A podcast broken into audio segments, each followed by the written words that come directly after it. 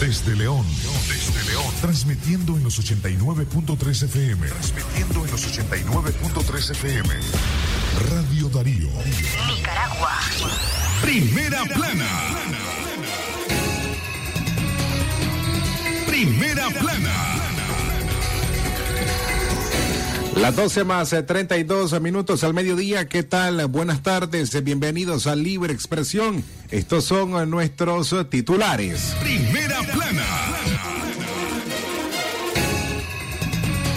Una mujer de 63 años murió en un accidente de tránsito en la ciudad de León. Primera plana. Un hombre murió ahogado luego de rescatar a su hijo en una presa en el sector de Sutiaba. Primera plana. UNICEF pide mantener clases presenciales para evitar una catástrofe educativa en la niñez. Primera Segundo opositor nicaragüense es condenado con la ley especial de ciberdelitos. Primera plana. Hoy en la noticia internacional, tiroteo en un concierto de Paraguay dejó a dos personas muertas y otras a cuatro resultaron heridas. Primera plana. El detalle de estas y otras noticias en breve por libre expresión. Primera plana.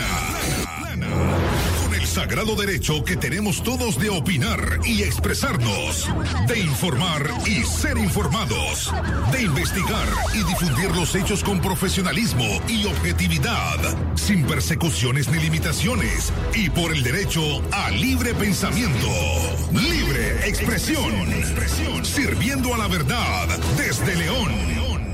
Libre expresión.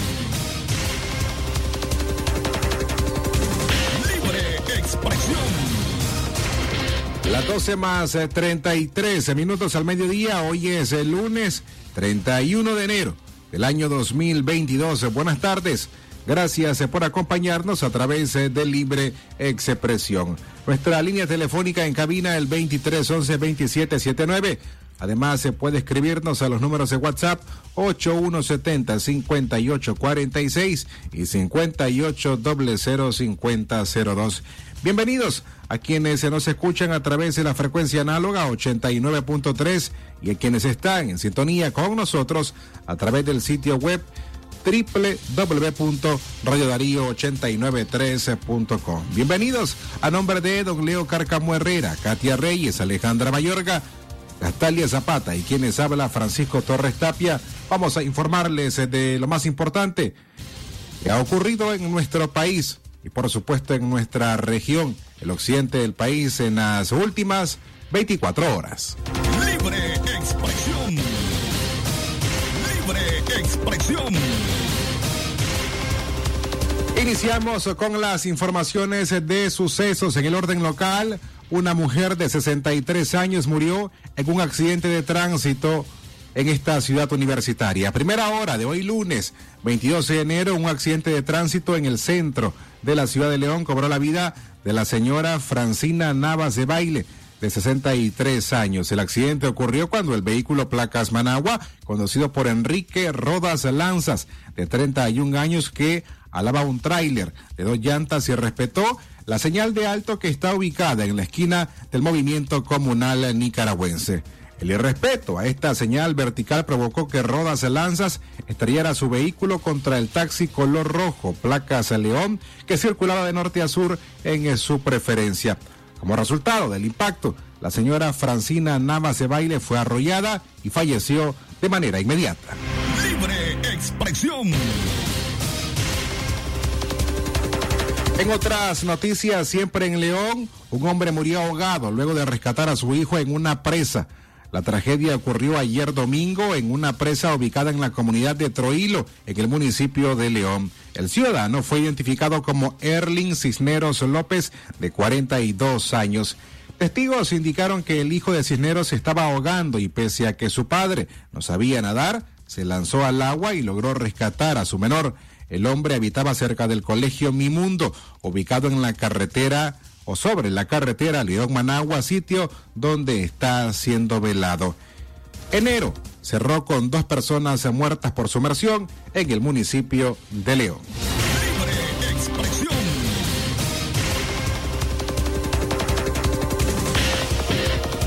más informaciones de sucesos ahora nacionales, de carácter nacionales. Ayer domingo fue recuperado el cuerpo sin vida del pescador Víctor Valentín Fitzgerald, de 30 años, hora después de haber desaparecido junto a Manuel Alberto Godínez Castrillo, de 22 años, en las aguas del lago Solotlán, en Tipitapa.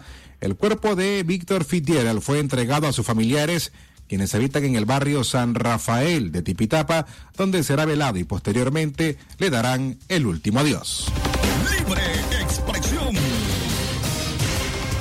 Y por último, Douglas Aarón Chavarriga, de 22 años, murió tras estrellarse contra la estructura metálica de un puente cuando conducía su motocicleta en supuesto estado de ebriedad. La tragedia ocurrió ayer domingo en el puente de la comunidad El Arado número 2 en Suzucayán, municipio de El Jícaro, en Nueva Segovia. El fallecido viajaba en compañía de Néstor José López Salcedo, de 21 años, quien fue enviado al hospital primario de El Jícaro, en donde permanece en estado delicado.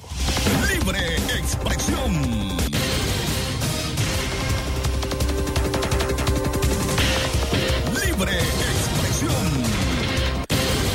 12 más 38 eh, minutos al mediodía. Estas fueron nuestras noticias de sucesos. Estas y otras informaciones usted puede encontrarlas ya disponible en nuestro sitio web eh, www.radiodarío8913.com o bien le invitamos a suscribirse al sistema informativo Darío Noticias enviando al 8170 5846 la palabra noticias a través de la aplicación de mensajes de WhatsApp para que usted reciba nuestro contenido informativo cada 24 horas. Libre expresión. Avanzamos ahora en las informaciones. UNICEF pide mantener clases presenciales para evitar una catástrofe educativa en la niñez. Mantener las escuelas abiertas garantizando estrategias de control de la COVID-19 y vacunar inmediatamente a los maestros y al personal escolar es la petición que ha planteado como urgencia esta semana el Fondo de las Naciones Unidas para la Infancia, UNICEF, a los países del mundo. A medida que la variante Omicron de la COVID-19 sigue propagándose por todo el mundo, instamos al gobierno o a los gobiernos a que hagan todo lo posible para evitar que esta situación siga perturbando la educación de los niños, solicitó Henrietta Ford, directora ejecutiva de UNICEF. Para enfrentar el actual escenario sanitario y evitar una mayor catástrofe en materia de educación producto de la pandemia, Ford ha recomendado a los gobiernos aplicar medidas audaces para que todos los niños puedan volver a la escuela. De acuerdo a la ejecutiva de UNICEF, este organismo ha calculado que el cierre total o parcial de las escuelas está afectando actualmente a 616 millones de niños. También pidió vacunar inmediatamente a los maestros y al personal escolar. Según el organismo, los maestros y el personal escolar deben obtener un apoyo total y se les debe considerar una prioridad a la hora de recibir las vacunas contra la COVID-19 una vez que el personal sanitario de primera línea y las poblaciones de alto riesgo estén vacunados. Las 12 con 41 minutos al mediodía, momento de hacer nuestra primera pausa. En breve regresamos. ¿Estás listo para el regreso a clases? No dejes tu cartuchera vacía. Llénala de tus lapiceros Inkjoy, corrector liquid paper, resaltadores Sharpie y los infaltables colores Paper Mate. Y no olvides llevar tu lápiz Mongol, el lápiz preferido de los estudiantes. El Colegio Balún Botán y Jardín de Infancia Los Picapiedras comunican a los padres de familia que tienen abiertas las matrículas para el año escolar 2022 en las siguientes modalidades. Preescolar maternal, de primero a tercer nivel, matutino, atención privada y personalizada a niños con capacidades especiales. Asimismo, primaria y secundaria completa en turno matutino, horario de atención de 8 a 2 de la tarde o llámenos al 8885 60 6060 o al 8190 1227. Colegio Balún Botán.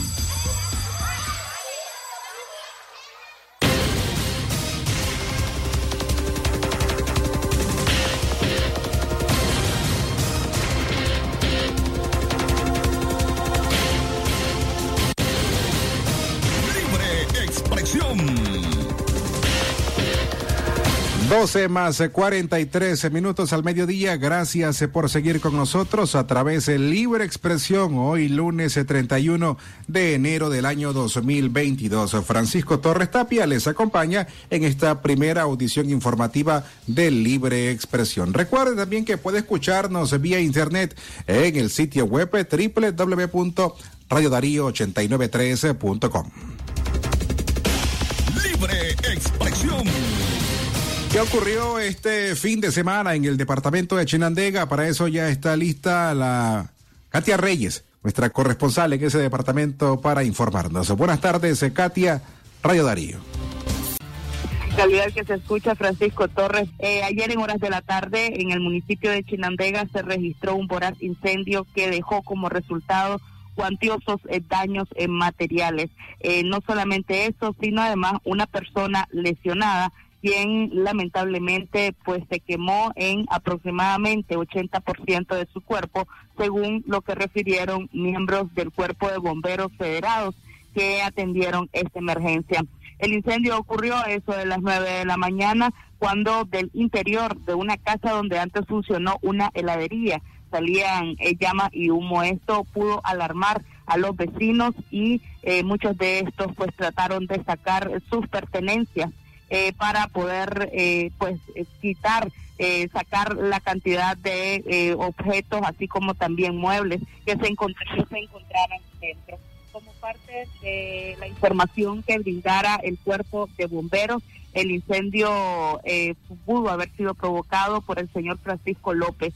Él supuestamente discutió con su pareja a lo largo de la madrugada y se le escuchó amenazarla de tomar fuego, de poner fuego en esta propiedad.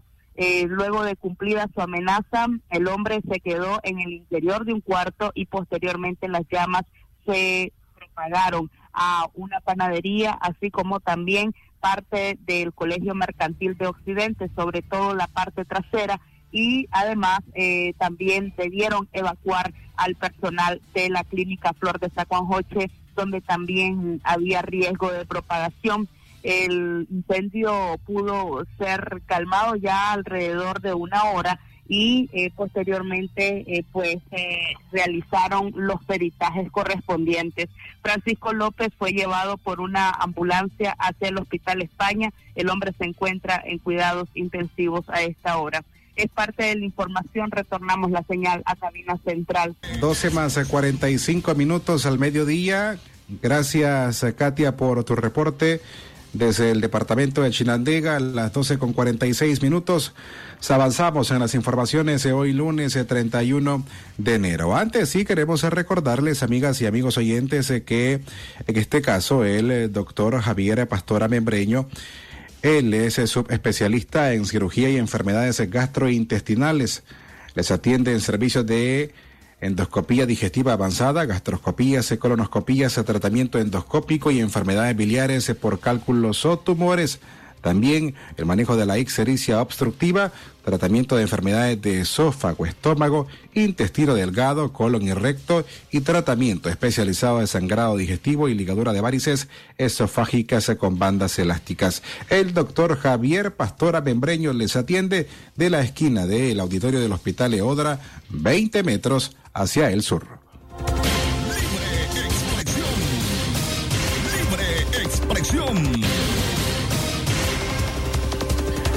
12 con 47 minutos al mediodía, segundo opositor nicaragüense es condenado con la ley especial de ciberdelitos.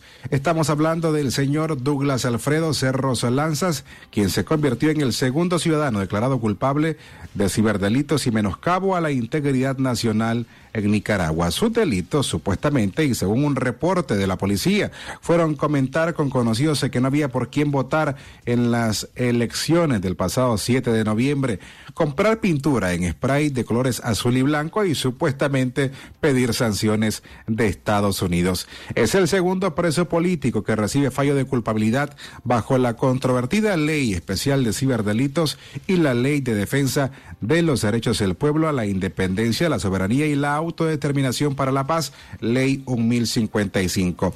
Ambos textos jurídicos son parte de un combo de leyes puestas en vigor por pedido de Daniel Ortega para seguir reprimiendo a sus opositores, dicen analistas. El juicio contra Cerros Lanzas, de 53 años y originario de Ocotal, estuvo a cargo de la jueza Verónica Fiallos Moncada, titular del Juzgado de Distrito Penal de Juicios de la ciudad de Ocotal, quien concluyó que este incurrió en delitos y menoscabo a la integridad nacional y propagación de noticias falsas a través de las tecnologías de la información y la comunicación.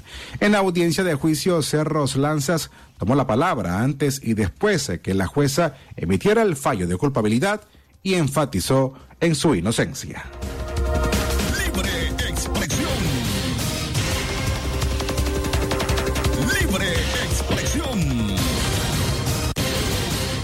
12 más 49 minutos en noticias nacionales.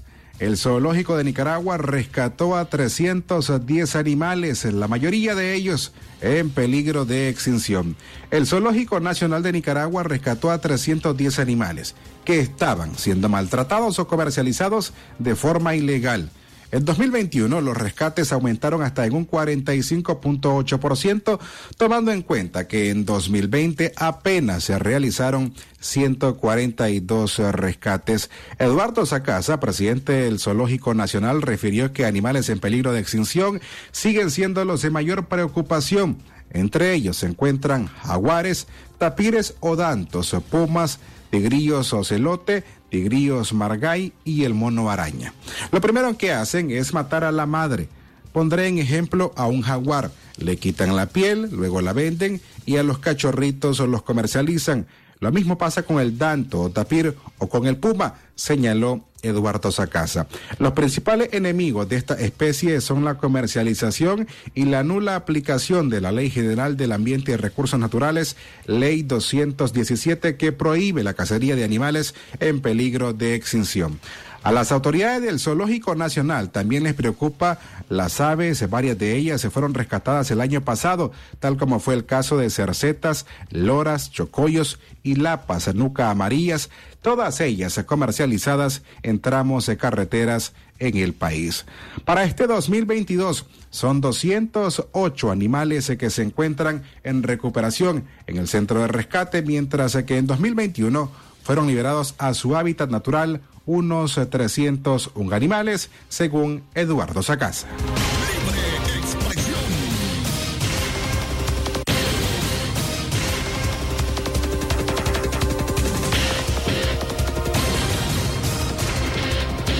Las 12 más 51 minutos al mediodía en Libre Expresión, hoy lunes 31 de enero. Amigas y amigos, se recuerden que para cualquier comentario, denuncia que desea realizar de lo que está ocurriendo en su barrio, en su municipio, en su comarca, usted puede hacerla llegar a través del 8170-5846, nuestro número de, de denuncias en la oficina de prensa de Radio Darío. Libre expresión. Hablamos ahora sobre la pandemia. Reportan más casos de COVID-19 tras confirmarse la presencia de Omicron en Nicaragua. Durante la semana del 13 al 26 de enero, el Observatorio Ciudadano logró identificar 113 nuevos casos sospechosos de COVID-19 tras varios meses de disminución en los contagios. El aumento de casos se da luego de que se confirmara la presencia de la variante Omicron en el país. En esta última semana, el observatorio recibió reportes de 13 muertes sospechosas por este virus. El 70% de los nuevos casos se reportan o se registran, mejor dicho, en el departamento de Managua el 41% en la capital, como lo he dicho, el 15% en Estelí y en Granada el 14%. Asimismo, esta organización reconoce en su informe que los reportes del personal de salud contagiado habían disminuido desde mediados de noviembre, pero que en esta semana volvieron a registrarse en al menos cinco personas del área de la salud con sintomatología asociada al COVID-19. El pasado 26 de enero, el miércoles exactamente, la Organización Panamericana de la Salud, la OPS, confirmó que la variante Omicron ya se encuentra circulando en Nicaragua.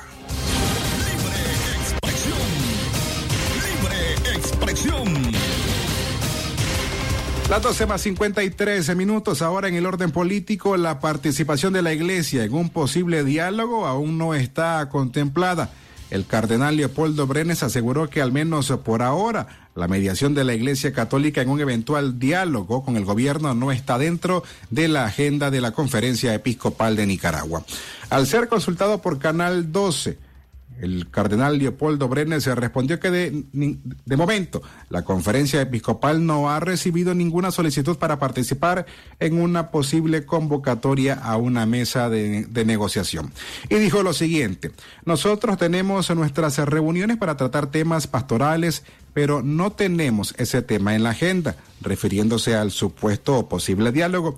Cuando llegue, ya se tendría que reunir la conferencia episcopal, pero por el momento no tenemos ninguna intención en ese sentido, afirmó el cardenal nicaragüense. desde Managua y sobre este tema nos informa la corresponsal de La Voz de América, Daliana Ocaña.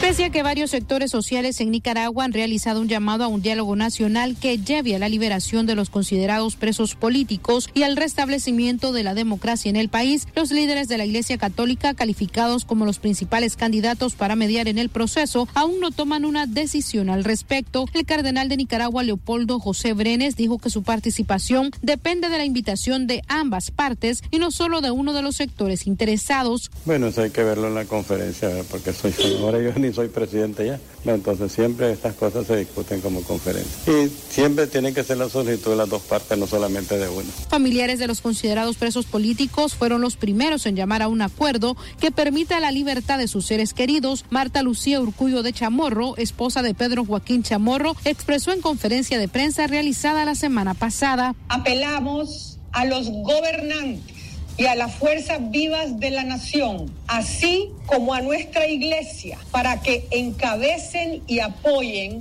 un proceso de unificación ciudadana. Por su parte, el sector privado aglutinado en el Consejo Superior de la Empresa Privada y que representa uno de los gremios más importantes del país, dijo a través de un comunicado que estaban dispuestos a formar parte de una nueva negociación con el gobierno de Daniel Ortega, como ha ocurrido en el pasado. En tanto, el portavoz del Departamento de Estado, Next Price, afirmó respondiendo a una pregunta de la Voz de América que el gobierno de Estados Unidos estaría dispuesto a apoyar un eventual diálogo con el gobierno de Nicaragua para buscar una salida a la actual crisis que enfrenta la nación centroamericana. Daliana Ucaña, Voz de América, Nicaragua.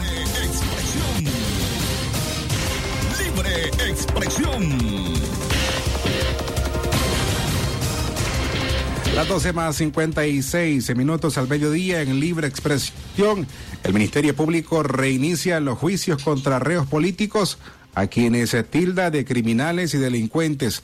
El Ministerio Público, al mando de la ex jefa policial Ana Julia Guido, anunció este lunes el reinicio de los juicios en contra de presos políticos que se encuentran en las celdas de la Dirección de Auxilio Judicial y bajo arresto domiciliar, a los que llamó entre delincuentes y criminales. Los juicios se reanudarán a partir de mañana martes 1 de febrero, indicó esta institución. De acuerdo al Ministerio Público, los presos políticos, y leo un fragmento de un comunicado que emitió este lunes, son los mismos que promovieron y dirigieron el supuesto intento de golpe de Estado del año 2018 habiendo, agregan, paralizado el país y creado daños a la economía. Son los mismos que han provocado tanto dolor y luto en las familias nicaragüenses a causa de los asesinatos, torturas y secuestros, indica ese comunicado.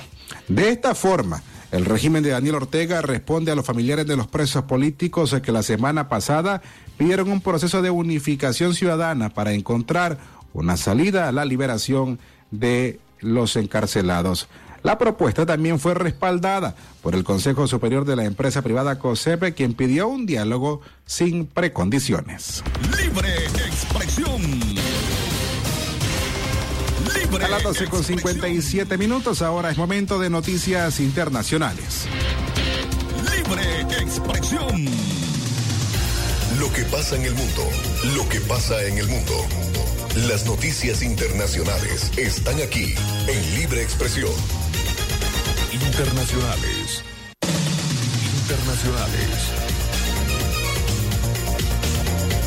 En Centroamérica, directamente en El Salvador, el uso del Bitcoin es mínimo, advierten algunos analistas. El uso del Bitcoin como moneda de curso legal a nivel comercial en El Salvador es mínimo, aseguran economistas y empresarios.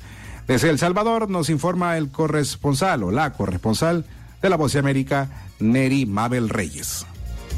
El Salvador podría pagar un alto costo para la estabilidad financiera si no escucha las recomendaciones de organismos como el Fondo Monetario Internacional, el FMI, que sugirió al país eliminar la ley que declaró la criptomoneda del Bitcoin como moneda de curso legal, según opinan economistas. El experto en temas económicos, Luis Membreño, dice que la volatilidad del Bitcoin representa un alto riesgo para las finanzas públicas y tampoco es atractivo para que los ciudadanos y empresas lo utilicen en las transacciones. Que son muy pocos lugares donde se está utilizando de una manera un poco más amplia, digamos. Pero lo que en promedio tiene las personas a quienes encuesta es menos del 1% de sus ventas que se hace en bitcoins.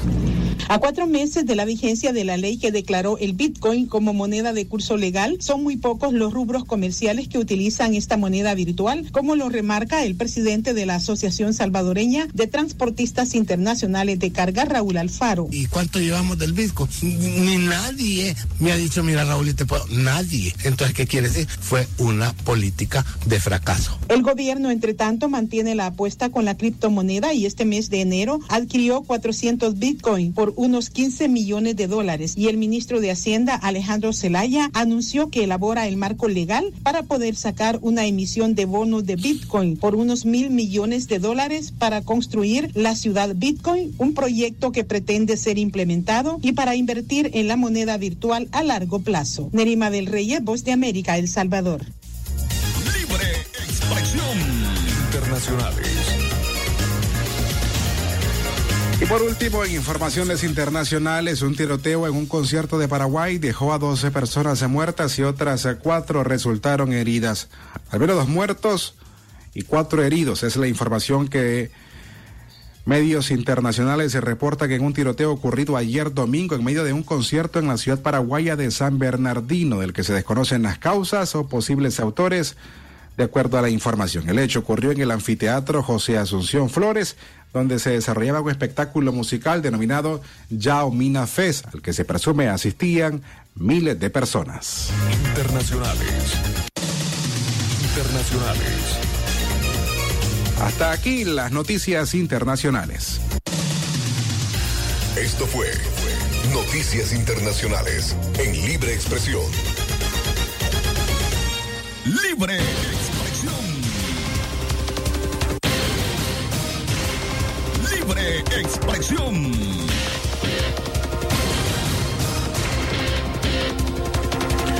A la una en la tarde más un minuto despedimos esta audición de libre expresión de hoy, lunes 31 de enero. A nombre de don Leo Carcamo Herrera, de Katia Reyes, Alejandra Mayorga, de Castalia Zapata y quienes habla hoy, Francisco Torres Tapia, gracias por habernos acompañado. Será hasta mañana, Dios mediante, en punto a las seis de la mañana. Buenas tardes. Libre expresión. Sagrado derecho que tenemos todos de opinar y expresarnos, de informar y ser informados, de investigar y difundir los hechos con profesionalismo y objetividad, sin persecuciones ni limitaciones, y por el derecho a libre pensamiento.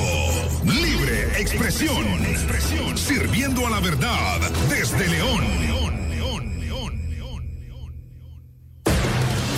Sistema Informativo Darío Noticias. Vamos a continuar con la información porque la Darío Noticias, la manera más eficiente de informarte. 893, calidad que se escucha. Darío Noticias.